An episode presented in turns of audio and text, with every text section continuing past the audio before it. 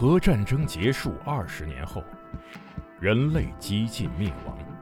世界成为一片废墟，楼房倾塌，森林化为灰烬，遍布辐射尘的地表被各种变异生物占据。最后的幸存者们蜷缩在莫斯科地铁站与隧道中，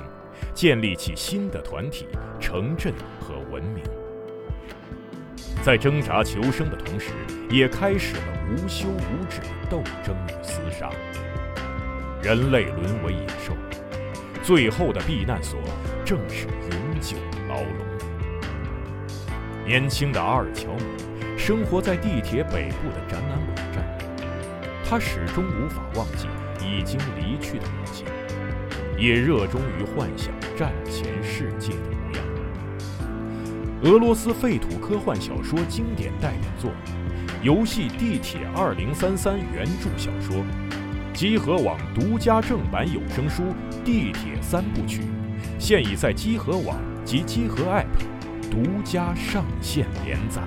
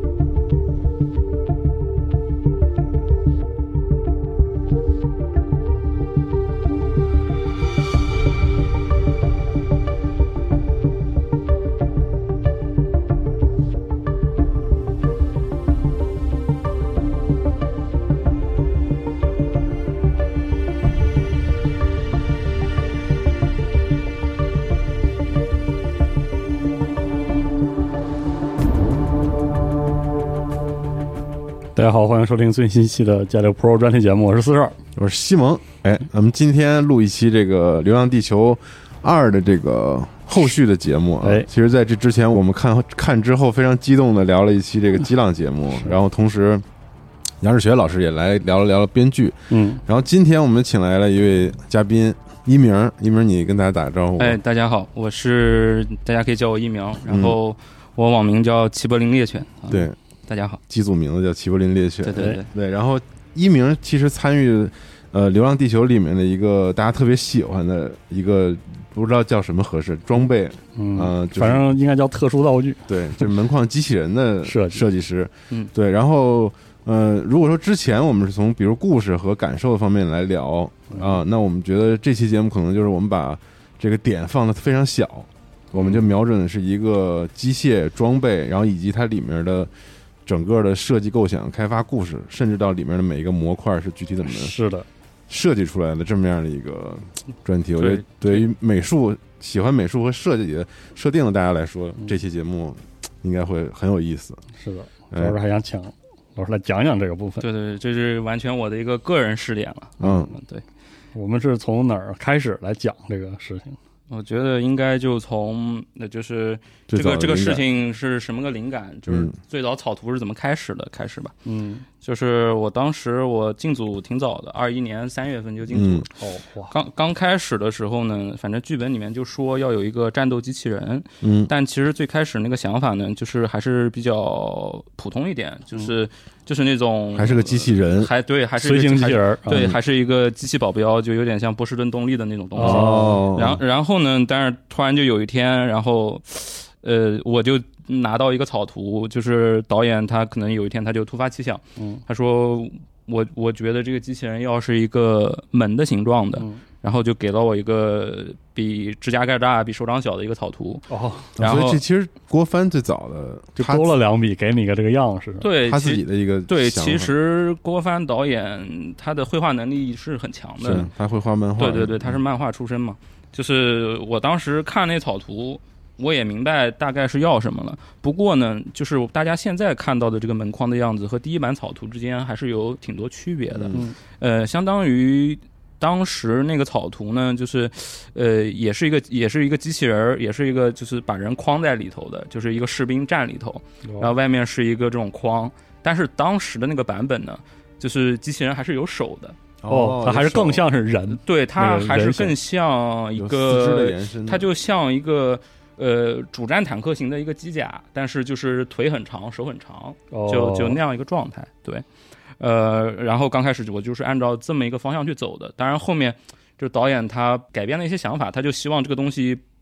越来越简洁，越来越简洁，当然大家这个呃印象更直观。他后来也还画了一个版本的，就是跟现在的这个大家见到门框机器人就几乎差不多了，嗯就是几根火柴棍儿，就是他就不画细节了。哦他第一版哦其实他还画了好多那种模块感的东西，嗯就是有一点那种。他后面就是呃一个关节就是一笔，就是就是像火哦柴、非常高度。归纳那种。对对对，但是其实你看了你就知道很生动，很生动，就是一看我就明白是他想他想要什么。然后相当于是说，导演那个草图呢也挺也有挺多故事的哈。然后然后他不是拿到这个草图给我嘛？嗯，他给你讲了吗？为什么他这么想？对，他说就是他也讲了一些就是这个里面的寓意嘛，就是他想设计一个有这种亲近感的一种机器人，嗯但是又不想是那种好莱坞式的那种可爱或者插科插科打诨的那种方式。哦，嗯对，然后他就在找一些现实中大家比较熟悉的元素，像门框，就是大家能想到春节什么什么贴春联，嗯就是包括大门紧闭或者是大门打开，它都是有寓意的。哦，就是沟通和拒绝啊，或者是怎么样，它有很深的这个寓意在里头。嗯然后就包括像，其实像大家看到的笨笨，然后嗯以及那个月球发动机上面，其实还有一种腿特别长的一种对对对机器人。是的，是的，就是它其实都是导演的一套寓意的一个想法，哦，就是其实笨笨它刚开始那个寓意是凳子，凳子，对，哦。板板凳儿是板凳儿，是板凳儿，然后然后那个 那个腿都是咱们生活当中对，然后那个腿特别长那个东西其实是筷子，筷子，对对对。哦，太好了，对，然后当时我就心想绝了，他就是通过这种方式拉近跟观众的一种潜移默化的一种一一是的是的一种一种嗯一种关系，就是我们都意识不到，但是你会觉得，哎，这个型儿虽然没见过，但是也挺可爱、挺亲切的，嗯对对对。哦，对竟然是这样，对，嗯对，然后后来就是导演他把他两张那个他画的那个草图给我，然后我嗯就每天都得盯着这个看，我就生怕我那个东西就是跟他那个草图的感觉不一样不一。样，哦我天天都在看，然后制片还经常过来问我说：“哎，一鸣，你那个草图能不能我们能不能拿回去了？”然后我说：“不行，我还得拿着看呢再看。”但其实想拿回去，就是就是导演他还挺稀罕他那张 那个草图的。最后是我走的时候，然后还然后然后我把它打包好，然后然后还回去。哦对对对对，然后草图这一块儿其实就大概是这么个情况，然后进入设计的阶段了，是吧？，对，就把它具象化的一个阶段，相相当于是说。呃，这个草图拿下来给我了之后呢，然后就这个东西还是还是比较怪的，就是从来没见过。嗯然后我的第一目标就是说，尽量还原导演的这个简单的这个草图。那怎么还原呢？就相当于是，呃，因为我是经常用一些 VR 设计软件，就是建模啊，嗯就是做草图啊，就是在 VR 空间里面做。我相当于是呢，把导演的那个草图直接放进了这个 VR 空间里面，然后我是在 VR 空间里面就对齐那个草图。我你这个哦，对对对，我就是那个比例，就是我因为我要尽可能还原嘛，不是嗯不不然我这设计也过过不了关，对吧？然后然后就是尽可能完全对齐，就是这个长长宽比啊什么的，就是第一步先先完全对齐，然后再都是在 VR 环境里实现，对对对，然后然后再嗯合理化，就是它有些关节的那种细节，嗯对对对，因为其实相当于。然后，然后 VR 其实它有两种工具，就是对于我来说，就一种它是雕刻工具，一种它更像是一种矢量速写。嗯那我刚开始其实是直接上雕刻工具去做的，但我后来发现有点太难以修改了，因为因为后续的修改特别多。嗯然后后来我就其实就是主要是用一种呃速写工具，就是你的那些长宽比能比较方便的调整，进行一些体量的判断，因为这个东西它的体量它非常细非常薄，对，就是你光靠手画的一个形式呢，就是你你感觉你这个角度看这个这个形状是好看的，但是你可能转个角度就发现完全不对劲，因为这个东西太薄了。然后相当于是在 VR 空间里面的优势是，你得去哦，很便捷协调这些，对对对，你要统筹规划，就是它的体量从不同角度看的那个体量，包括它的那种可动性，嗯。就是在 VR 空间里面，你就像有一堆乐高就摆在你面前，嗯。然后你可以随时掰它的那个不同的关节，你就直接手虚空去掰它，哦然后然后就看它那个活动空间能顶到什么地方，嗯能不能满足那个设计的那个需求。就就是关节可动性的一些对，如果你用传统软件的话，就是你要么得掰那个坐标轴，就比较慢；就是你要么得绑定，就是都很麻烦。就是 VR 空间就是这种这种验证起来就是比较快速一点。对，就是像你拿着真实的这个东西一样，对对对，就是你拿着，对你拿着一个就是你削好的一个火柴棍儿，你就在那儿已经开始摆弄了，嗯就就比较快速一点。对。然后后来呢，就比如说我当我在 VR 空间里面就是做出来一些草稿之后，然后就会给导演看。然后当然就是就是 VR 空间的展示，就是还是比较好玩一点的，就是能更好的抓住导演的这个眼球，哦相当于。嗯而且比如说你给他的版本也肯定不止一个版本，嗯就是可能有有胖一点的，有瘦一点的，有有稍微加一个什么那种探测仪装备的，有那种完全很光秃秃的，就是各种版本。然后就是你一个一个在 VR 空间里面像像逛博物馆一样的给他看，哦，然后就是然后你最后每个版本都介绍完了之后，你再拉远，嗯然后就好像是一个那个门框动物园、门框乐园，就是这种感觉。哦然后这样子的话，导演就会很开心，嗯然后然后你的方案就更容易过。哦，对对对，然后就是比如说你 VR 的这个草稿，就比如说到了一定阶段就是通过了。当然，就是我们在做这个，比如说这个门框乐园的这个时候，就其实。呃，剧本里面有很多，就是早期的剧本，它有很多门框的桥段，就是嗯最后电影它篇幅有限，它展现不出来。是的，实际上，门框有非常多的变体的版本的需求。哇哇，当然，我在这里面我还不可能透露太多，万一第三部还得用用啊，就我我可以说的就是它里面有目前本片里面有几种，反正其实其实本片里面就两种。下，水的那个。呃，其实下水的跟我们通用的那个。通用的是一样的，一样的。是一样的，对对对，嗯。就是还有一个有护盾的，对，其实就两种，就一一个是就是大家大篇幅里面看到的，还有一个就是其实只有一两秒钟的一个一个盾牌防护型的一个一个门周周直门框，的那个对对对，潮汐，它是一个特特殊的一个一个版本了，属于是，嗯嗯嗯。这然后然后有更多的那种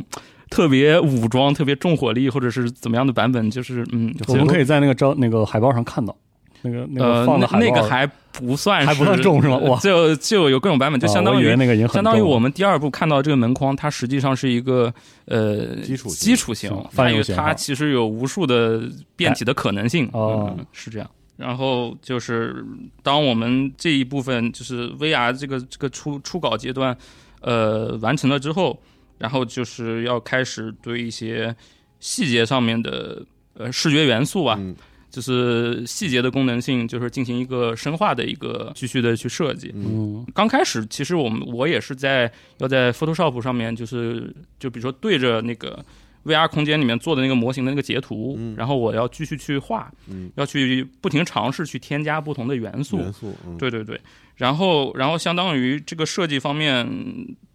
就是我们从一个初稿阶段，然后然后定下来，比如说那我有一名我觉得你可以，然后接下来就是相当于就是哎，你的初稿会在我们时间轴里头展示吗？可以吧？嗯 虽然虽然有点就是跟大家想象的肯定不太一样，嗯。是，对对反正大家这期反正多看集合 A P P 的时间轴吧，是会有大量就一鸣就的这个，就非常不一样就是因为导演的第一版草图还有手呢，嗯是吧？是的，就就就就其实还挺不一样的。嗯嗯然后我们从这个草稿阶段呢，然后它就步入了一种美化、修饰、完善平面设计稿的一个阶段。嗯然后在这里面就是会有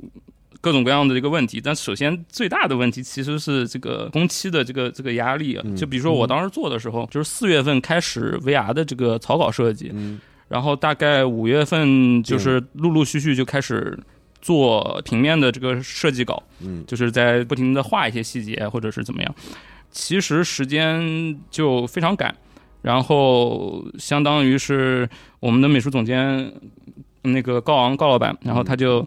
经常会问我说：“你这个东西啥时候做完？”然后我也不知道啥时候做完，其实我心里面没底。然后呢，他就说：“那要不这样吧，呃，我给你两个星期时间，就是你要是做不完，那咱们就换人了。”然后我就巨着急，然后嗯对，然后就天天天天着急，然后天天吭哧吭哧往里干。但是实际上呢，过了两个星期呢，高老板他也很淡定，就是看我肯定完不成，然后他就继续问你什么时候做完，然后我说还有两个星期，然后然后过了两个星期，他又来问我说：“你你什么时候做完？”然后我说：“大概还有一个星期。嗯就是不 不停的这样，就是呆烂的变啊，呆呆呆，就是永远就是突破你突破你那个底线，然后就是永远在过期，但是你就，呃，永远不停的在在做。当然，但是所幸呢，就是高老板和导演那边都是还是挺信任我的，还挺感谢他们的，就是最后还是给我充足的时间去完善，嗯对，去完善这些所有的这些设计。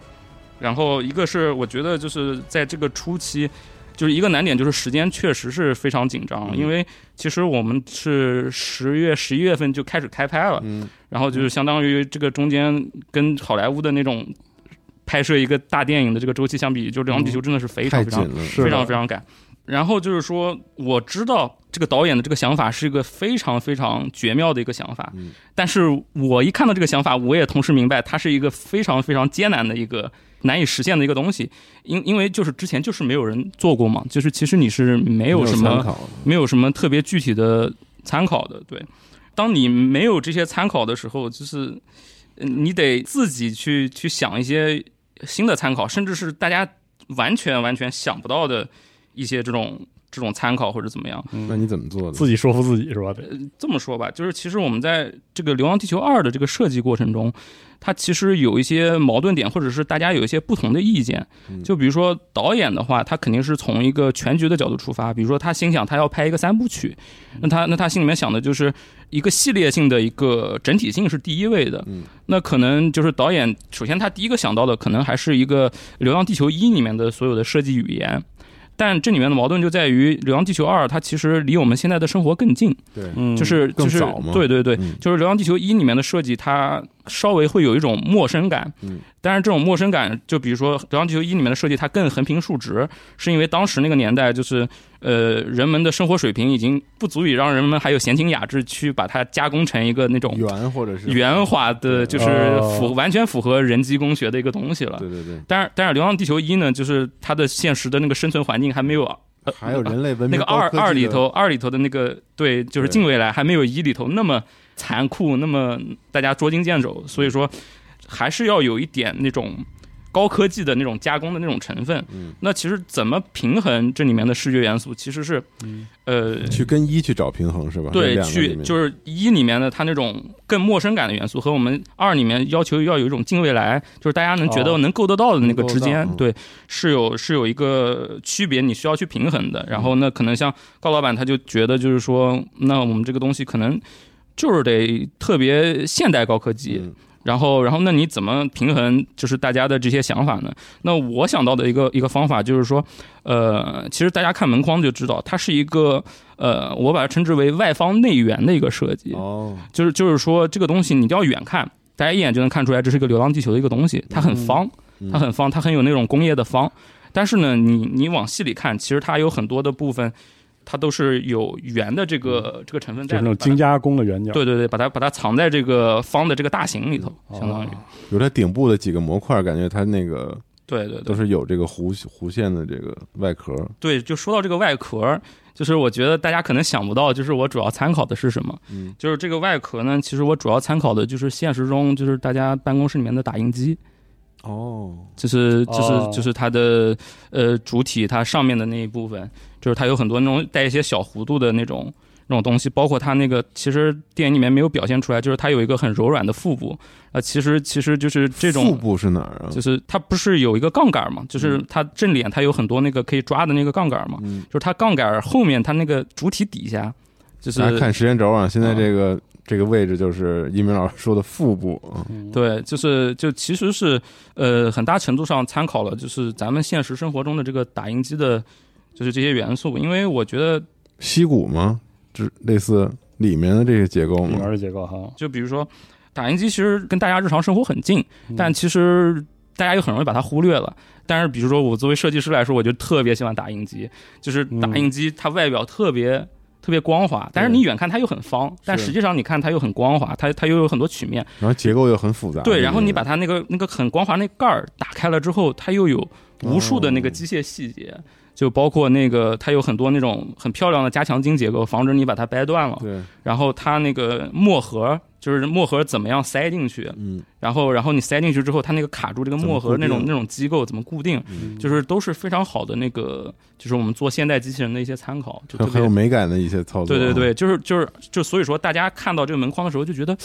啊、这个东西看起来很先进，但是又感觉能造出来。对，也没有那么陌生。对对对，嗯实际上打印机能造出来这个外壳，它肯定是能造出来的。嗯其实其实是这么一个一个方式。所以你说这个顶部的门框顶部这些金属的杠嗯，是是用用人来抓住的是吧？对，就是啊，就说到这个呢，就也有很多故事。嗯其实呢，电影里面它也删节了很多桥段，嗯就是因为这个篇幅实在是有限。嗯就是在早期的这个剧本中呢，嗯，就是这些杆子就是是有非常巨大的一个作用的。它主要是为了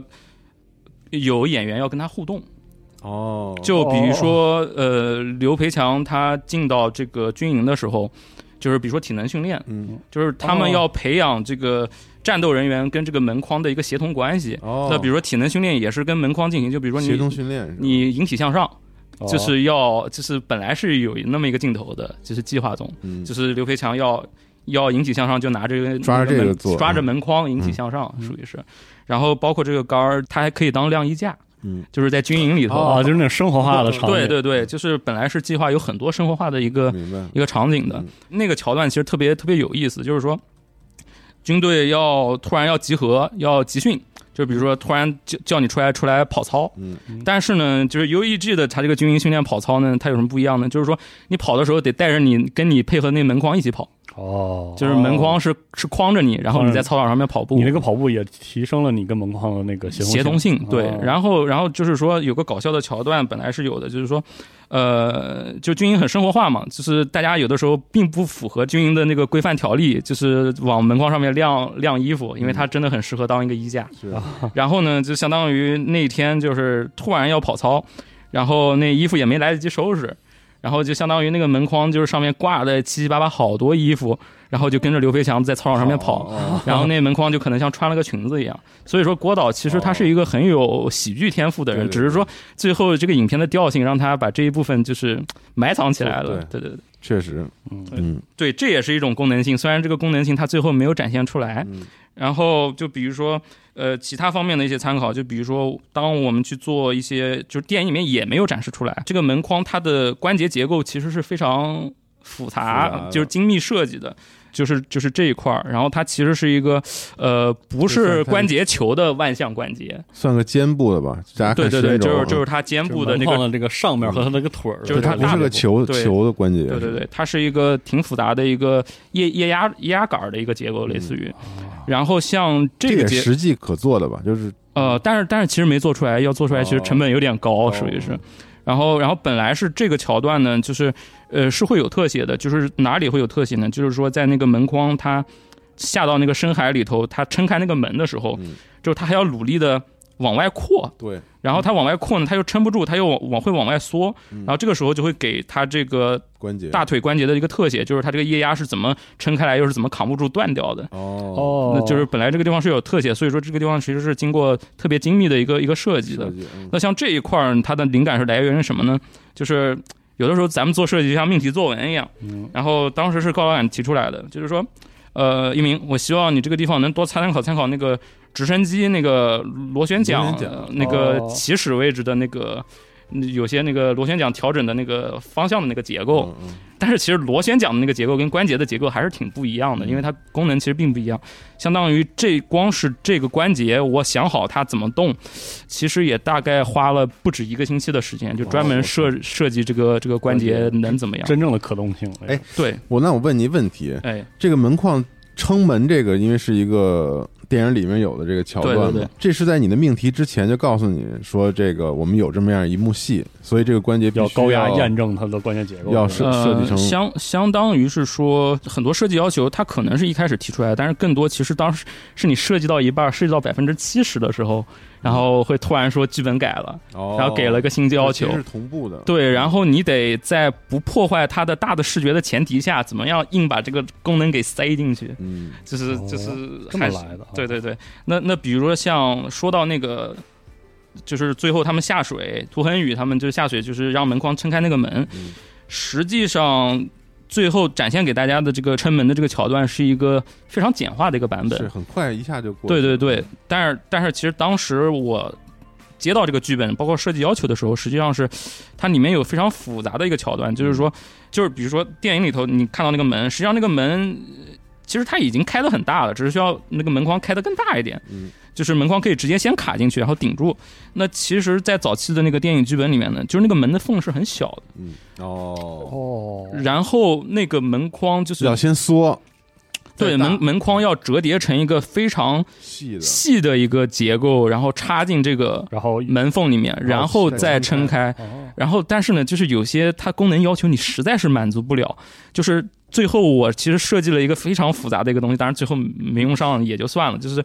就实际上要两个门框相互配合，哦就是一个组合起来，就一个门框先插进去，撑开来一半个那个门，然后再有个门框再能能完全的接住这个这个门框，再撑一遍，就是相当于要两个门框接力才能把一个那个很难打开的门给打开。哇，然后，然后最后再挤坏掉，嗯，对，就是，但是，但是最后电影里面，他为了节奏，他肯定还是是还是做了很多简化的，对。然后就是比如说这个关节，我们是参考武装直升机上面的那种螺旋桨的那种传动结构。然后就比如说像我们看到的它很很长的这个小腿部分，它这边其实还是做了一些这个融合曲面的。这个就相当于其实是参考了现代的那个无人战斗机的一些那种那种哦外外表壳的一个元素，就是这个地方你稍微把它那种科技感、高级感给提上去，就是有一种比较精细的这种表面加工的一个技术。就就比如说它这里的一个探测器有一个鼓包，嗯但是它做了一个非常流线型的一个一个东一个外形，把它融入进去了。嗯，哇，然后这是一探测器哈，就是就是就假设这里面其实是有一个呃，像有点像控阵雷达啊，当然可能没有那么那么强劲啊，就是它会藏在这个里头。然后比如说像腿部，其实还有有很多没有展现的一个桥段，就比如说这个腿部，部腿部它其实它是有个小的刹车系统的，哦就是就是就是因为说刹车盘是吗？对，就是因为说门框它这个东西，呃，大家看它毕竟它就是很高，然后腿很长，它很有可能给大家感感觉一种重心不稳。那它什么情况下它能有一种制动力呢？就其实就是它的腿腿的那个呃脚部的那个旋转圆盘，其实设计了一个一个刹车结构，但是这个这个地方其实电影里面它最后。就是也没来得及展现。嗯，然后这个刹刹车结构呢，其实是参考了很多就是现代的那种比较高级的那种运动自行车，哦。的那种刹车片的一个、一个结构，一个结构，对，就是其实里面有有很多设计，然后就比如说还有就是说，比如说大家说这个门框下水，然后大家就会很惊奇，哇，原来门框还能下水。还能下水，还有螺旋桨。然后其实这个要求呢，我当时收到的时候我都震惊了，我说啊，门框还得游泳，然后我得想个招，怎么样把那个螺旋桨什么的加进来不是，就是刚开始刚开始他们也没说就是要加螺旋桨，他们只是说他得会游泳，然后我得想个招，怎么样让他游泳让他游泳。啊！然后，然后你可能第一个想到的，他可能得自己腿滑了蛙泳啥的，但是其实这不太靠谱。最后想到的一个方案呢，就是说他的脚掌啊，有个螺旋桨，它的脚掌里头有个有个折叠的一个机构，就是它能伸出来一片那个螺旋桨，嗯。然后并且它沿着它脚掌的这个中心，然后它能就是完全三百六十度的旋转。所以大家看这些图能看出来，所有一切东西都是可实现的，都是能用的。就是都都是能用的真，这个是用的，一以贯之的一个对，对。一个一个方式吧，在做对，这相相当于就是这里面的很多难点，其实就是在于很多东西它随着剧本的更改，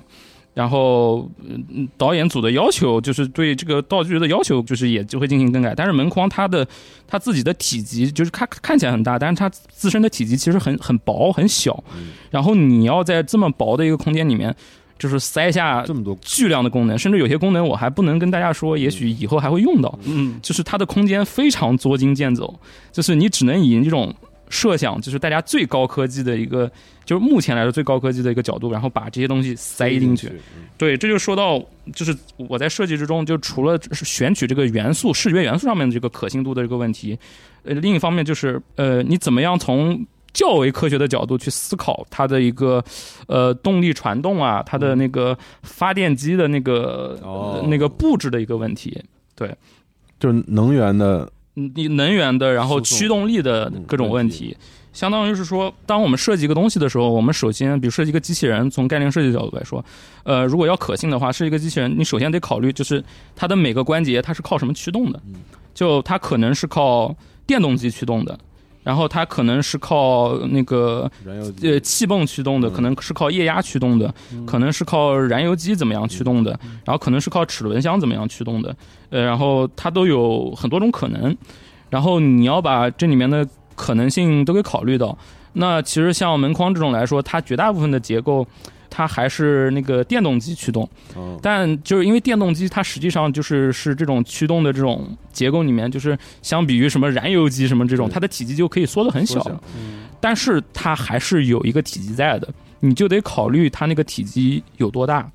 那实际上刚开始设计门框的版本，就是最开始的时候，我设计的是很厚的，就是因为我担心观众们吐槽，就是说啊，你这个东西太薄了，是不是太脆弱了？或或者是你这个东西，呃，根本就没有空间放下什么电池，放下那个电动机，没有那种厚你你这厚重的感不可信嗯。然后呢，我做的特别厚，但是呢，导演他每次过来看，他给的修改意见都是你再做薄一点，嗯你再做薄一点，哦你再做薄一点。那哦实际上我们最后看到这个门框呢，它是一个极限，它是一个极限，就是减法做到极限了，对，就是我再减再减，我觉得真的真的是放不下那个电动机的那个位置了。但是导演要要要求不停的打薄，相当于其实导演最后的要求就是说，比如说这个门框，这个人站在门框里头，我从侧面看，我能将将看到人的一点儿前面和后面一点儿，要比、哦对，就是它初始的版本就是要比人的厚度要窄，比人要薄一点儿一点儿对哦这是这是是非常非常极限的一个一个体积设计。那电动机是在这个框上面的左上角吗？你是说这个它带灯儿的这个地方吗？就是相当于呢，它它的电动机其实是遍布全身的。然后比如说它会有一些放电池啊的一个位置，啥的，或者是它一个中央处理器放的一个位置。就是说整个门框它其实计划之中它有很多想要展示的部分，就比如说它的腿部就是一些板块是可以拆卸的，它的它的顶部有些板块是可以拆卸的，就比如说可以放。嗯，放一些有关于电脑设备或者是嗯，就是就是电池的一些一些结构。当然，这个电影里面都它都没有呈现，它都来不及呈现，相当于。嗯，那就是咱们这个瘦身的这个呃体积的部分，就是差不多了。也也也也讲的差不多了。行，嗯然后就是说，当这些大的方向都定下来了之后呢，就比如说，当我做了一个模型，其实呃远看已经八九不离十了，但是它还是会有各种各样的一个设计的一个问题，就比如说，它其实要对很多细节的比例进行一些微调，就相当于。当我这个模型它进入一个微调阶段之后，它其实还是有很多事情就是需要修改，然后这个时候它就很需要我的一个预判，就是我得想到，比如说导演他最在乎什么，然后以及我们的美术总监，然后告老板他最想要什么，然后以及可能可能我们执行美术总监志坚老师，然后他更在乎什么，就是每个人其实他他看到的重点其实是不一样的。然后我有时候会琢磨，就是大家其实他们说的那些话里头，他们最想要的是啥？什么是可以放弃的？就比如说有些有些体量关系啥的，就有些地方我觉得其实保留那个体量是没有关系的，有些地方就是，呃，你听他们跟我的交流的时候，我就后来我就知道就一定要改。然后像门框的那个腿的长度啊，像它那个上半身它躯干部分的那个上下的那个高度啊，那都是反复修改过的。就是有的时候，比如说高哥他他提出来，就是我觉得你这个地方胖了，我觉得你这个地方瘦了，然后然后这些要求呢，听起来它是比较简易的，但实际上呢，因为门框它对这个比例的这个追求是比较极限的，相当于你但凡调了一个地方的胖瘦，其实你所有地方的胖瘦都要跟人协调，都都得改，就是就是你可能改一个地方的胖瘦，你就得改一天，然后然后可能你这来来回回一两个星期又过去了，嗯，就是时间上面就还蛮蛮赶的。嗯最缺的就是这个时间。对，时间真的是真的是很赶。然后然后其实到最后呢，其实做的差不多了，但是就是中间其实导演还是给过，就是中间他还是会呃时不时参与到这个设计过程中的，因为因为其实他很中意他的这个这个很很好的这个想法嘛，就是一个是最开始的时候啊，门框的那张脸嗯其其实是呃圆柱形的，而不是方形的。哦，就是就是因为我当时是觉得一个圆柱形的那个那张脸它好旋转，是的，就是就是因为电影里面有桥段，就是他脸要旋转嘛，哪有脸啊？就是扫人呢，他不对他不是是会写一个 pass 嘛，哦，对就是哦。然然后然后他头又会转回来，就变成一个摄像头嘛。嗯你。就相当于那个横梁的位置哦是那个，对对对，然后就是刚开始这个设计呢，其实那张脸是个圆柱形的，嗯就是更类似于无人机的那种摄像头，就偏圆的一个设计。但是其实最后导演他想了想，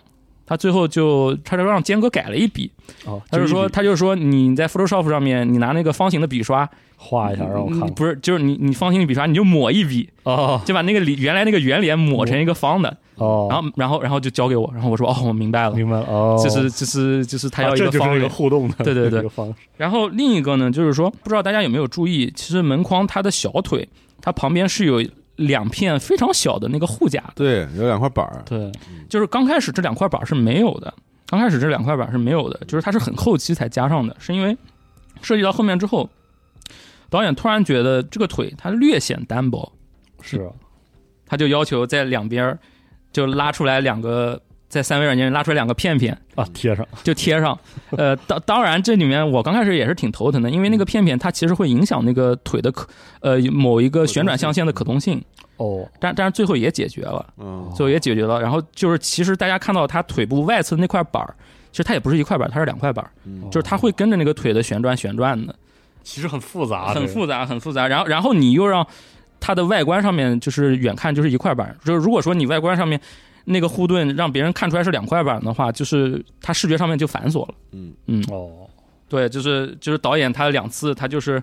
呃，相当于是画龙点睛，嗯，他让整个他所有的关系更协调了，我觉得郭帆还挺细的，他是竟然细到这么这么细的细节，对，就很灵，因为这电影高信息密度嘛，就它不论是各个方面信息量都太大了，但是他如果能钻到这么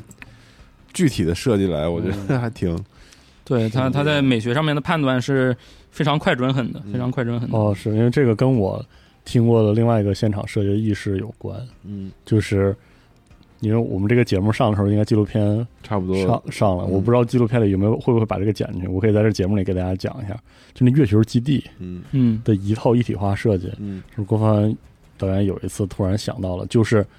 他可能跟月球月球车和月球基地是一套设计，嗯。月球基地就是能拼在一起的月球车。嗯，哦。对他他当时是提到这一点之后，整个把整个月球基地的视觉设计定下来，定对，哦。相当相当于门框，它其实也是模块化的那个模块化的，它也是就是几个门框，它可能还有一些别的用途，但是我也不便透露 啊。是，对，呃，然后就是在比如说这个腿部它最后外面那层护甲，然后就是郭帆导演要求加了之后，那就是它作为概念阶段的一个模型，就基本上已经接近接近完成了。嗯当时开会我还挺开心的，我竟然我想，居然完成了，嗯居然没想到 居然过了，我以为这个东西永远都完不成。嗯是然后然后开会，然后我就像那个呃怎么说呢，刚刚出狱一样。然后然后就是导演就是看到这个东西设计出来，就是最后这个完成品，他还是挺满意，还是挺开心的。然后他就。当时他开玩笑，他说：“要不然你去演那个吧，咱说咱们剧本里面就是下水，就是有操作那个门框的一套设备，啊那个军人。然后他说：“他说，哎，一鸣，要不要不就是让你演那个军人吧？” 然后我说：“为啥呀？”然后导演说：“呃，因为你跟门框的感情最深。嗯然后如果到那个桥段，那个门框他自己被挤爆的时候，就是你一定会展现出那种，就啊。就就演示出跟他最深的那个羁绊，然后最痛苦的那个那个样子。然后，然后门框坏掉的时候，你就在想，我你做这个设计的时候有多痛苦，嗯。你在那儿哭啊，怎么怎么样，然后就是一定特别传神。嗯还挺逗的，对对对，他挺会开玩笑，他是一个非常有人格魅力，能把大家勾勾在一起，就是你给我做事，好好做事情的那种。对对对。嗯，然后当时我巨开心，当时就是我觉得啊，这个事情完成了，对，就是好大事一件完成了，然后我终于能睡得着觉了。嗯，然后我当时就感觉身体轻飘飘的，有一个星期我都觉得身体轻飘飘的，很开心，就特别开心。嗯但是呢，就是我以为完了，但实际上没有完。嗯不久之后呢，就是门框马上就要就进入到一个实体生产的一个阶段了，嗯嗯然后就出现了我很多根本想不到的一些一些一些一些事情吧，嗯因为因为就是这个事情它总是有很多困难，都不太顺利。刚开始我做这个的时候，我并不知道，比如说这个门框它最后要怎么样，怎么做？它是它是三三维完全 CG 特效做，嗯还是一个实体模型做，还是怎么做？其实当时就是很多很多东西，就包括那个笨笨，嗯就是它其实都是有备选方案的，就是呃，他导演曾经设想就是联系各种机器人的公司生生产实体的，就是完全真实的可动的机器人。但笨笨好像没有，对对对，就是也是工期太赶了，嗯，也是工期太赶了。CG 做的，对对对，但是很多大部分道具应该都是实际，对对对，包括门框也是本本来是笨笨，其实是呃找了一些就是生产真实机械狗的那个公司，嗯就是然后像门框也是，门框也是，呃，其实当时是造了一台呃全电动可动的验证机，真可动，呃，就对，真可动，我天，就跟你的设计的所有功能都一样吗？呃，那肯定也不能完全实现，但是但是大大的那个动比如说，作比如说摆腿啊，什么啊什么那个活动啊，就是是有的。但是呢，就是，你看短短几个月竟然 太厉害，做了一台，但但是一个呢，就是，但是那个方案最终还是被放弃了嘛，嗯。就是因为一个是这个东西的可靠性以及片场的这个安全问题，嗯就是它还是没有办法完全得到解决。还有一个就是现实造出来那个东西那个体积，就它没办法打那么薄，你知道吧？就是。哦，还是有工艺限制，对对对对对，就是咱们现现场设计、现场做的那个东西，就是它的电机啊，它的那个大小，嗯就可能还是比就是设计的那个造型要要粗要粗很多，就没有办法。然后最后这个方案也就放弃了。就是说，其实我刚开始我也不知道要生产实际的这个道具，那实际上在实际生产这个道具的过程中，它也出现了各种各样的挫折，相当于。哦，呃，刚开始就是生产这个道具，本来是要找好莱坞的那些道具制作公司，嗯然后去接洽。那些特道，对对对，就是因为他们的经验和那个质量也都是也都是挺高的，但是就是问题其实就在于就是。嗯，好莱坞那边首先他要的那个造价就是就是很高，这就没有办法。嗯然后大家以为《流浪地球》就很有钱，但是但是实际上大家也看到了，就是整个片子你能看到，就成本非常高，是的，就是它平摊到每一件事儿上面，其实它的资金还是挺不足的。嗯对，然后一个是钱钱资金也不不足，就是请好莱坞公司；另一方面来说，就是好莱坞的他们那边他们档期其实也跟《流浪地球》衔接不上。哦，就比如说，嗯、他们看了这个一个某些设计，他会说，哦，那我们这个可能要过六个月才能交付给你。我的妈，那哪对对对，但是但是《流浪地球》就是就是那种夸夸，就是以一个月两个月为嗯。为一个进度计算的，他他等他等不了，然后就放弃了。嗯然后后来呢，就其实就是相当于这些门框也是有三家这个国内的团队，就是合作，就是一起完成这个东西的。就比如说，包括嗯嗯 MDI 的那个，就是做流就是《流浪地球一》的那个外骨骼和那个呃航天员的衣服的，嗯他们那个很牛逼的一个道具团队，嗯他做了一些非常前期的，就是帮我整理，就是门框的这些呃跟现实对接的一些工作。然后，然后中间呢又有一个老崔的这个崔老师这个呃崔老师的这个呃呃道道具的这个这个团队，然后去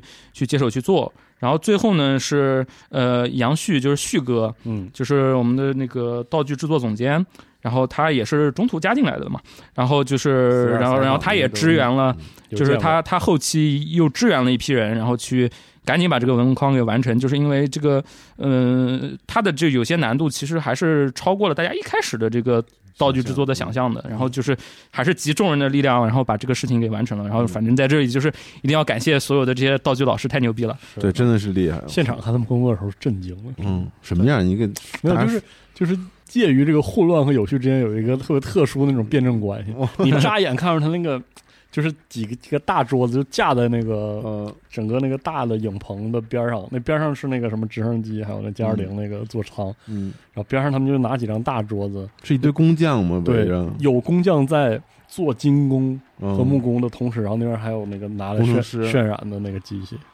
然后那个对电脑还在那儿摆着，嗯，然后有的那个件儿就现场撤下来，现场的改，现场喷，喷完就往上试啊，装，就是我操，就是看起来好像很乱，但其实要井井有条的那种，逼！太厉害了。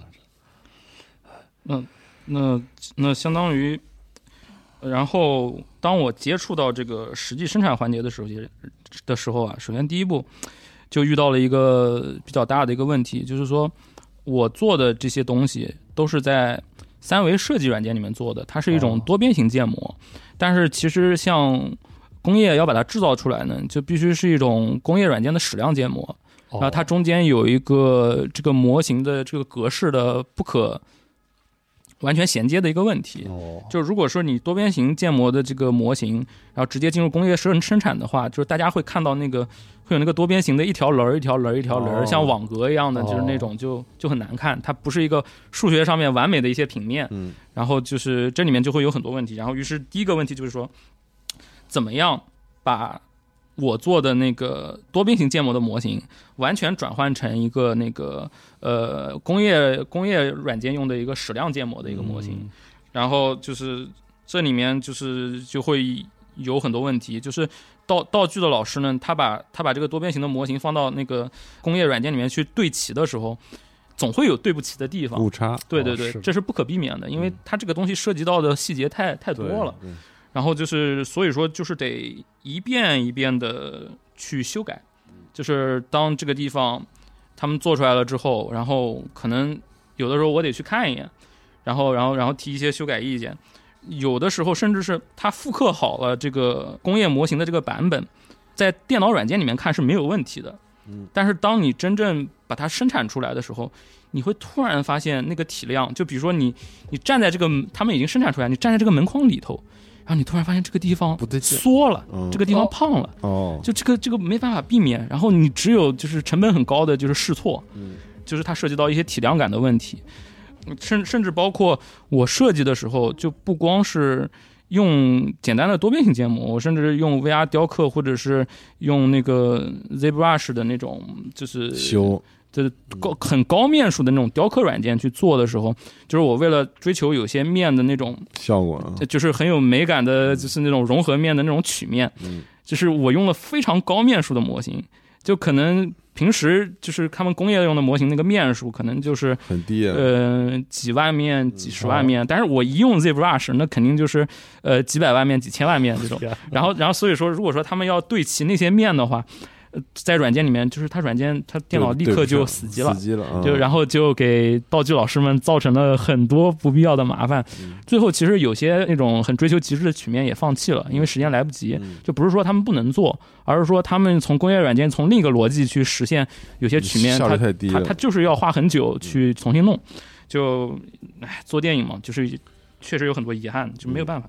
然后相当于这个生产环节就就开始进行，就比如说，当我们大体把这个工业图纸搞定了之后呢，然后它就进入到就是实际的 3D 打印啊，就是组装的一个环节。大家最后看到的这个门框觉得特别写实可信，道具老师的他们的功劳是功不可没的，就是说他们要重新从我设计的这个外观的这个角度重新拆解，然后变成一个可以组装的一堆零件儿，它必须要有一个很好的组装逻辑。就我设计的时候，我只是假装有组装逻辑，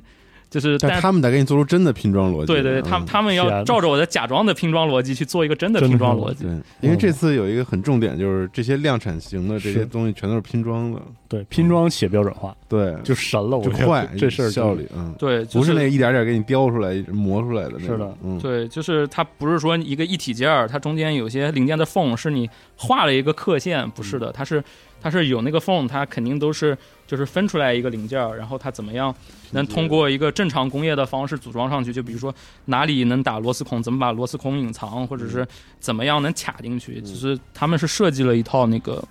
就是比较真实的逻辑的。对，这就是，哎，我虽然不懂这个，但是就是像我们做服装，就是哦服装设计师，你永远对接不了工厂，是哦，就是你需要有工艺员去帮你把这件衣服变成那个那个能真工人们能看懂的那个东西。那个那个那个东西，对，嗯。然后在这个过程中呢，我能做的其实就是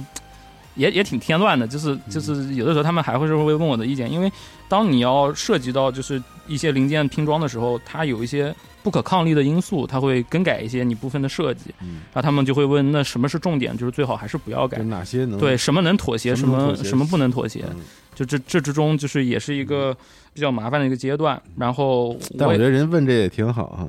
就是我们确实。在现有问题下问设计师，你哪哪个是最重要，一定要但其实我还挺不好意思的，嗯。就是因为大家时间真的很赶，有的时候我也没办法。就是我们美术的这个办公室离他们车间其实也有大几百米，是，然后然后我每天那时候就是每天得跑过去看一下，嗯，然后我觉得我提我每提一个意见都都会让他们睡眠时间减少，是然后我每次就只能是买点零食带点吃的过去去慰问一下嗯各位道具老师，嗯真的是太感谢他们了。而且真的很辛苦，因为对您说那段我也跑过，是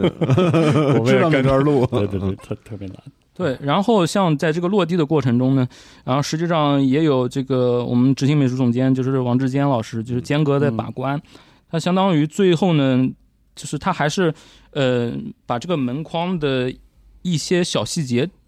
提了一个量级的一个细节，就比如说有些地方该该有螺丝孔位的就多加了一点或者怎么样。嗯、我刚开始其实是有点有点郁闷的，因为我本来是想追求一个很简洁的一个外形，但实际上后来坚哥的判断还是对的，因为在电影里面，就是你最可怕的就是事情，就是镜头望向一个地方，然后你居然觉得有点空，空，嗯这是最可怕的。所以说，《流浪地球》它还是采取了一个比较保守的一个策略，就是尽量在所有的维度上面都加满细节。嗯，就是机械的那你种对你机复杂度啊，你机械可以有种可能就是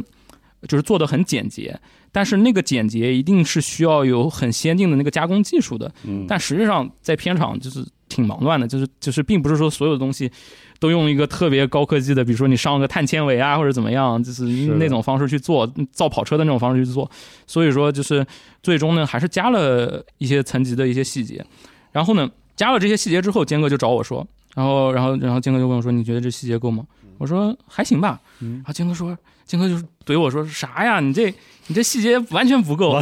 然后我说天啊，我说是吗？因为因为我之前做概念设计师，我的经验可能更多是在游戏或者是动画这一块就它不像实拍的那个写实度要求那么高。然后我说啊，是吗？那加点贴纸呗，啊，对，最最后最后还有贴纸的事儿 然后然后我说是吗？然后然后然后我就震惊了。然后然后金哥就说，嗯、你要不然找点现成的零件儿，看看能不能跟这个门框匹配得上。哦，哦，现有的这些是吧？对对对，就是他说，就是光是一个你纯想象的一个结构，虽然说你有参考，但是如果说你能中间稍微穿插一点，就是真实的东西的一个细节埋在里头，就会更写实。然后我就屁颠屁颠就要去找很多那个各种现成件儿，嗯，然后看有没有能合适的匹配得上的。有吗？呃，挺挺难找的，嗯就因为门框它这个设计就是从无到有，这就就它比较简洁，它的视觉上的平衡就是非常严格，嗯就是你但凡加一个现成件，它粗了细了，就是放在那儿不好就就就很突兀。嗯，然后但是呢，就是还好，后来呢，那个电影车间里头有个特别大的一个仓库，是什么呢？它是一个相当于一个零件坟场。哦，它是一个零件坟场，它可能是中国电影界做科幻的那个好几年积累下来的那种，都扔在那儿了，对对对，就各种东西。哦当然也不是乱扔，它是归类归类好的，就好多架子，好多架子，有的东西是太重的就放地上，然后然后轻的就放各种架子上，然后就比如说有各种电缆，各种电缆的插头，嗯就是各种那个数控面板，嗯，反正就是应有尽有啊，应有尽有。然后我就在里面找，他们还跟那个库管员打好招呼，说他嗯他想要什么你就你就都都给他。嗯然后我就在里面挑，我挑的时候呢，我还得不停的拿尺子量，因为、哦因为我首先要在三维软件里面量一下，就这个东西就是我需要大小是多多大多小。嗯然后，然后我再进仓库里面，就是就是对着一排排的东西去量，就是有没有正好能塞到那个缝里面的一个嗯机械细节。嗯对。然后就是不停的找，嗯，我最后其实大概能找到个大海捞针，能找到个十来个零件儿，大概能用吧。那还挺多的啊不，但是但是我找到之后拿过去，道具老师说就或者坚哥说不能用，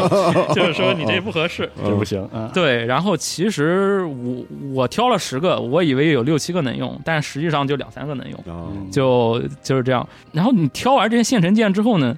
坚哥就很失望，就说你就挑到这么一点儿嗯，就是不能用啊，啊，对呀、然后怎么办呢？然后坚哥就说，哎，那你他说你能不能你能不能自己现学一下这工工业建模软件？再就就添点儿是再吧？再再添点儿，就是工就是通过工业建模直接做一些小零件儿，然后我就现学，哦，就现学，在在片场，然后当然这里还是要感谢我们剧组里面的那个乌米老师和那个狗肉老师，就是乌米老师也是咱们集合的这个这个好朋友。然后就是他就是现场就是请教他们，就是有些这软件操作怎么弄，哦，就是然后我就在那儿吭哧吭哧在那儿弄，就是而且就是坚哥还要求说，你做的这些小零件儿啊，就是要跟已有的就是已经是生产环节的那个门框的那些模型，要能就是工业上面能能完全组装上。就是说，你生产这些零件儿，就是比如说，一个是能装上去，一个是你这个零件本身它也是得工业分件儿的。嗯，然后就是说，这个组装逻辑你得自己想好了。然后我说哇，还要就是我还要想组装逻辑嘛？然后金哥说是，然后我说哦好行知道了，就是然后后学到东西了，挺好。然然后就怎么说呢？我就也是闷头闷脑做，就是殚精竭虑的。我就老怕那个道具老师笑话我，就是就是 压力挺大的。就因因为就比如说，甚至你得你得设计，就比如说这几个零件是从哪穿螺丝孔，嗯，就是就是这些你都得考虑。。嗯然后但是其实我也只能想个大概。然后，然后其实最后交给道具老师们呢，然后道具老师们就说：“嗯，我大概明白你是什么意思。”然后他们再再给对对？对，然后然后他们会挪那个，比如说螺丝孔位的位置啊，哦然后包括那个怎么设定是怎么样打孔的这些更细节的东西呢，都是他们再去修修缮了，相当于。太厉害这，种合作真有意思，真从虚拟到现实，而且特别是那个物质的现实那个部对分，太好了。嗯。对，然后我经常设计的那个零件呢，就没有考虑现实的生产性，就我觉得那样做就很有细节，但实际上他们就说你这打印出来太薄了，就一碰就断了。拼不到一块儿去，或者就就断了不合理，哦不合理，就太容易断了。就比如说我超过了他们打印的那个那个可以接受的那个厚薄程度，或者是怎么样，啊，就是拼也许也能拼上，对对对，但是它就没法儿就一碰就一碰就碎，就一碰就碎，哦一碰就碎。然后就是在这之中，就是出现了很多这种小问题，这种小问题，但是最终反正反正都解决了。那比如说像说到这一碰就碎的这个问题，就是门框它就是会有一个比较难解决的问题，就是说大部分零件呢，它其实是 3D 打印的，嗯然后呢，这个 3D 打印就是 3D 打印一般就是两种，一种是塑料 3D 打印，一种是树脂 3D 打印。哦对，呃，反正不管用哪一种，就是在门框的某些零件上面，就是因为门门框很细很长，然后当你要打一个这么大的一个零件的时候，它会有一个自自我的收缩率，哦，就是你刚打印出来它可能是直的，有缩率，但但是你在那儿稍微晾个一个小时，它可能就是个弯的了。嗯哎呦，然后就是接触 3D 打印机的人，我不知道，就是包括那个你设定的打印温度，或者是那个打印的那个喷头的速度，或者怎么样，它都是需要一遍遍调整的。你刚开始打印出来，就也有很多报废的那个零件，它就是打印出来它就自己扭曲了，嗯，就完全安安不上了。就是，但但最后这些问题都解决了都解，决了，都解决了。嗯然后就比如说这个实体道具的这个组装生产结束了之后，就还有一些我没有想到的问题，就比如说这个喷漆上色的这个问题。做旧，呃，还没到做旧，哦就先喷先它它它有一个原色，就哦就好像高达那个分件儿那个原色一样的嗯。然后我刚开始想，这还不简单吗？不就不就我软件里面就是给了一个什么颜色，就你们就照着喷不就行了吗？然后啊，这我知道，对，然后色是对不上的，对对对对对，然后漆的色然后然跟电脑色后然后那天我又我又被叫到坚哥办公室，然后坚哥默默的拉开抽屉，然后拿出来了很厚一沓潘通卡是吧？潘通卡，对，开始了。然后我说衣服都经历过这个可怕的掉过程，掉掉头发的时候，我说我说这是啥呀？他说这个喷漆的嘛，嗯然后然后然后就跟我说，你得把门框就是门框可能有我也不知道多少个零件，几百上千个。每个色号都拿出来，对，他说你得把所有的零件都都标上潘通色的那个色号，嗯然后然后我就像在做说明书一样，就是天天就去翻那个潘通色卡。而且其实心里面也没底，就是对，是没底，这是经验，好多时候是，对，就是就是，甚至那个那个色卡它看起来是这样，但是它跟你想象中还是不太一，样。而且一喷完了，一组合起来也不一样，对对对，嗯就是中间还就是经常会因为我我指定的那个颜色，最后喷出来就是亮亮闪闪的，像像那种非常闪亮的儿童玩具一样，哦然后就哦就出就出了很多错，出了很多错，然后而而而且就是你有的时候你指定的一些潘通色，其实就是可能就片场或者就是紧急就是买不到那个那个那个颜色，也是有可能的对，然后就是这中间就是也是出了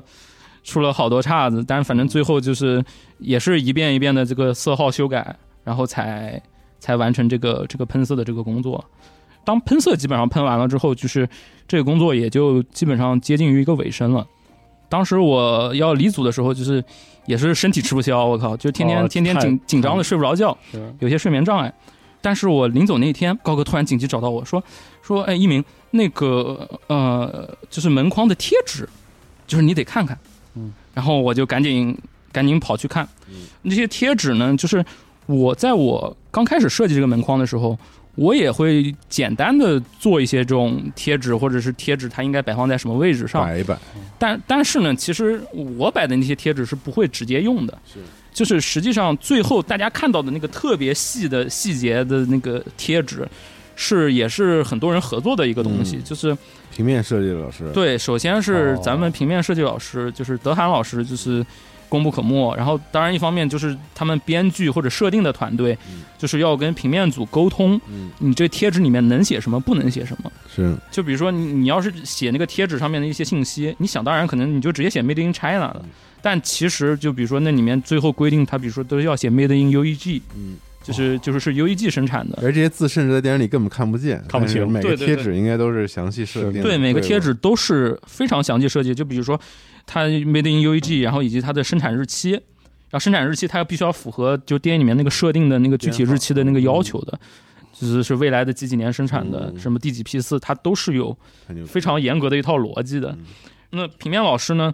他把这些贴纸都设计出来之后呢，他会就比如说拿着你一张截图，他会把所有可能能贴上去的地方，就比如说他设计的这个东西，他他觉得应该可以贴这儿，哦他全贴上了。然后这个时候呢，就我得跟平面老师一起去做减法，就是因为因为全贴上，它肯定比较乱嘛，对吧？然后这个时候我们就得，当时我那天我都要走了，然后我没办法，就是我紧急就是就改变行程，就多待了一天，跟平面老师去解决这个问题。就是一个是做减法，就是把东西还是要做简洁一点；嗯还有一个就是说，比如说那些贴纸，有的时候它那个贴纸的那个长宽比啊。它放在那个门框上就跟原设计对不上，哦然后我会问那个平面老师，我说这一段字儿能不能切掉？就是哦就是他那个贴纸上面不是写很多字儿吗？我说这一段字儿能不能切掉？能不能进行一个小幅度的一个长宽比的修改？哦然后就是就是这个工作它看起来很简单，但是有无数的贴纸，是所以说其实要做好久，对，就是我就又让平面老师熬夜了，属于是。然后而且就是它还会涉及到一个问题，就是说，比如说你从 Photoshop 或者是从什么软件里头把这些东西都标好了之后，它还是没办法跟实际的生产完全对接。就是说，最后我就跟平面老师一起去车间，然后拿着尺子去量，量什么呢？就是去预估，就是我们规定好要贴的那些贴纸，它应该打印出来是多大。哦，就是这个贴纸它长多少宽多少，咱们就是需要实际再去那个车间，就是把门框重新很多地方要量一遍，然后要对齐。太细了，就是因为这事儿，就是让让让那个平面组的老师熬夜，我又买了一顿肯德基请请他们大家吃，这没办法，嗯。就是还是挺挺感谢德涵老师和其他平面设计的老师的，都是很牛逼的人，嗯。然后这个门框的这个总体的从草图到最后的这个模型生产，嗯，就差不多就告一段落了。然后我也觉得我的任务我的任务完成了，就相当于从七月份，就是七月份的时候，大概是三维设计软件里面这个模型结束，就是导演通过这个这个方案，从七月份开始，然后开始组织，就是设计那个工业草图，然后到最后这个东西完全生产出来，上好颜色，贴好标签，呃，大概就是到十月中旬。哦，其实还是延期了，我也没少被被被各种怼，就是就是因为这个事情，他还是耽误了。嗯它本来预计可能其实只给一个月两个月时间，最后可能两个半月左右了。嗯，那这个门框相当于就是从你进组是四月哈，三月三月三月，然后弄了半年多，七八个月，呃，当然就是在这个过程中，就是我也参与了很多别的设计。嗯，可能这个门框它这个总的这个参与参与时间，呃，七八月可能有个四四个半月吧，我觉得，嗯。其他的还有什么呢？其他的就比如说其实我参与了很多早期的一些一些一些一些设计工作，嗯比如说那个笨笨，嗯呃，笨笨当然最后是那个欧阳龙老师他们嗯最后做的完成的设计嗯，但是其实，在早期的时候呢，相当于笨笨其实它也是剧本上面不同不停迭代嘛。刚开始这个笨笨其实有非常非常多的功能，当时当时高哥跟我说。呃，导演要这么多功能的时候，我都震惊了。就比如说，呃，这个笨笨它首先它是个 3D 打印机，就是它是、它是它是月月面的一个 3D 打印机，就是它工是程机器人，它是个一个可以自己移动的一个 3D 打印机，自主 3D 打印机属于是。哦，然后，然后它能运运输打印材料，它能运运输那个就是月球基地建筑的那个预制件儿，嗯。然后它能它能把那个预制件儿就是垒起来。其实咱们看那个涂恒宇他们第一在月球基地开机建工厂、建嗯建那个嗯，发动机的时候，还是有一点有一点。点有有有一个类似笨笨的那个在，还有那筷子你说的对对对。那几个然后，然后相当于是说，并且那个预制的那个模块化的那个建筑零件，就是它还留有一个轨道，然后能让笨笨就是往那个轨道上面爬。哦就是他们就是不笨笨不止一台，嗯就是它是一个像以蜂群思维一样的那个，嗯，就是就是集体工作的机集体工作的建筑机器人嗯，它能就是担负很多的工程类的一个工作。是当然，就是最后，当时就是可能导演他们还是想做那个现实中的那个机器人吧，然后最后就把这个方案给给给给推翻了，就是之后就是并没有加那么多的功能。嗯，像其实月球引擎，就是刚开始的时候，月球引擎它并不是一个引擎，它是用一种别的方式去。去哦。去把月球给推离的，嗯。但是就这个就不便多说。嗯。但是就是，而且月球引擎就是在早期的剧本里面，就是它是先有一个预生产的实验版本，是更小型化的一个版本，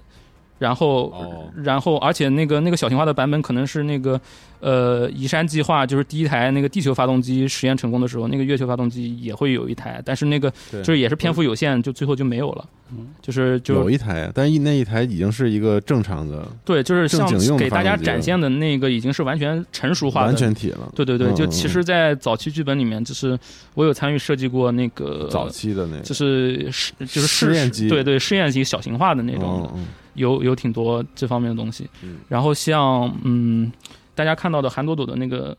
动动力拳嗯，，动力手套哦，对，就是当然就是最主要后还是后面的老师就是呃做了很多设计工作，我只做了一个非常前期的一个工作，就是当时这个动力拳呢，它其实是一个只有一个镜头的一个出舱背包的，就是一个宇航员一个很巨型的这个出舱背包的一部分。嗯然后像韩朵朵把那个动力拳，它其实是从那个拆拆下来的，但是观众可能注意不到。呃，最开始剧本写的时候，我们要考虑这个合理性嘛，就是其实如果说你一个动力设备它没有一个接地的一个一个力的一个支撑，就是它其实很容易让人受伤。对，哦，然后，然后刚开始设计的时候，其实考虑到，比如说它那个动力拳还得连上它的脊椎，嗯。然后，然后相当于是有个机械脊椎保护，然后还连到腰上面，它其实是从腰部的一个力去发力的。对，但是咱们胳膊就脱臼了得，对，但但是最后那个影片呢，就是它有些桥段，如果说它有一套很很冗杂的这个东西，它都在，它有些动作桥段做不出来了，不太好设计，嗯它最后放弃了。嗯但是最后它还是有所体现的，就比如说在低重力环境下，那个韩朵朵他能带动那个那个拳套，但是在后来就是已经降到偏地球的部分，哦它就抬不起来了。起来了，嗯，就是还是有一定合理性哦，还真是，这是个嗯细节，细节抠得很细。对。对，反正我从幕后观察的话，其实就是在这个在导演口中所谓的特服特盗，其实《流浪地球二》做了一个突破性的一个一件事儿，就是这个量。嗯，当然我看到的是那个做出来那个量，我看到的是比如说那因为做的是前期的这个一量也很一厂牌的衣服，或者是嗯。堆了影棚的各式各样的件儿，让我很震撼。其实今天我们这个节目里讲的是他在他之前那个设计，那个量也是非常惊人的，非常巨大。对，就是有可能每一个东西都可能有几十版的迭代。是。是的，对对对，对，我也觉得听完这期节目，我也知道这里面 这东西从无到有是多么细的一个过程。就是甚至我在包括我们的纪录片儿之前，我就觉得这个电影真的要把这些东西做成而且这个到做到这个地步嘛？啊，我我有个特别深的感受是，就是也许在之前有些时候我能听到一些人的那种说法，是中国的电影在特效这方面，其实我们是已经能做到了，但是为啥一直做不出来？嗯。我听完这一期，我在边上听着，其实我感觉最有一点非常重要是那个思路，就是那种对合理性、对视效同时非常重视，就是嗯既对美学又对对那个工业的实在性都要重视的那种思维在，才能撑得起来这样的设计。对，而且我觉得特别合理，就是它这东西扎实扎实。第一，它有一个世界观的底子，嗯，然后第二，郭帆还有一个美学的引申吧，就你刚才说的门的我就意觉得就是象、郭导，筷子的郭老有，很多特灵的那种，对对对对，一点，很多灵光一闪，对，嗯，对，然后然后如果他信任信任一个人，就会也会让他一直嗯，就是就是他给你那种信任感，然后你能继续往下面做，包包括老师您刚才分享，你你自己嗯。也做了很多的那种额外的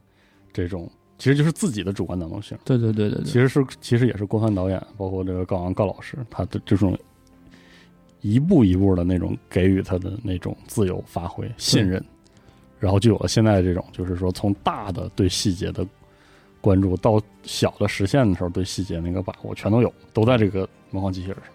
而且而且，其实我觉得，就是《流浪地球一》到《流浪地球二》，它很多视觉方面的这种成功、这种奇观，其实也是有赖于就是电影之外的各种行业的一种进步。嗯实际上，在《流浪地球二》的这个过程中，实际上是有很多新鲜的血液加入进来的。是，就比如说，嗯，就是我们的那个道具制作总监那个、呃杨旭老师，嗯就是他本来也不是做电影行业的，就是但是就是由于就是他就是做玩具生产啊，包括一些就是加工，就是很有经验就是我们现在的中国的工厂，就是的生产工艺，嗯就是不管是服装还是还是这种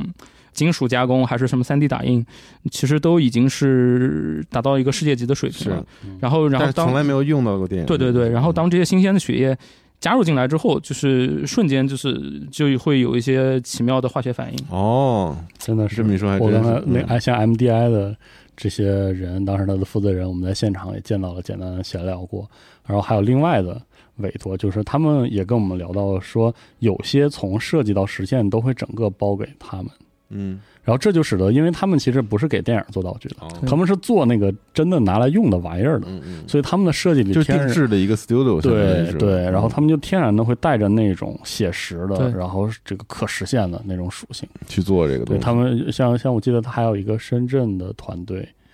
然后他们本来就是给一些现在很知名的一些对。工业嗯或者什么，就是就是做交互的，他就是专门是在做遥控器的或者做控制台的。对，甚至比如说道具这边就是天生就是做很多那种精度很高的玩具的，嗯。或者怎么样。对，嗯，真不错，真的，所以说《流浪地球二》的它的这个特特殊道具之所以这么这么动人，所以说其实《流浪地球二》的这个呃各种质量上面提高，也是有赖于就是整个中国各个产业的一个长足的发展发展，然后它只是一种集中的一个一个展现。展现，对嗯，行。今天非常感谢一鸣老师做客听得非啊常，过瘾，听得回头好机组里多发点好你的作好的好嘞品，吗好的？对，也，感谢大家可以关注这个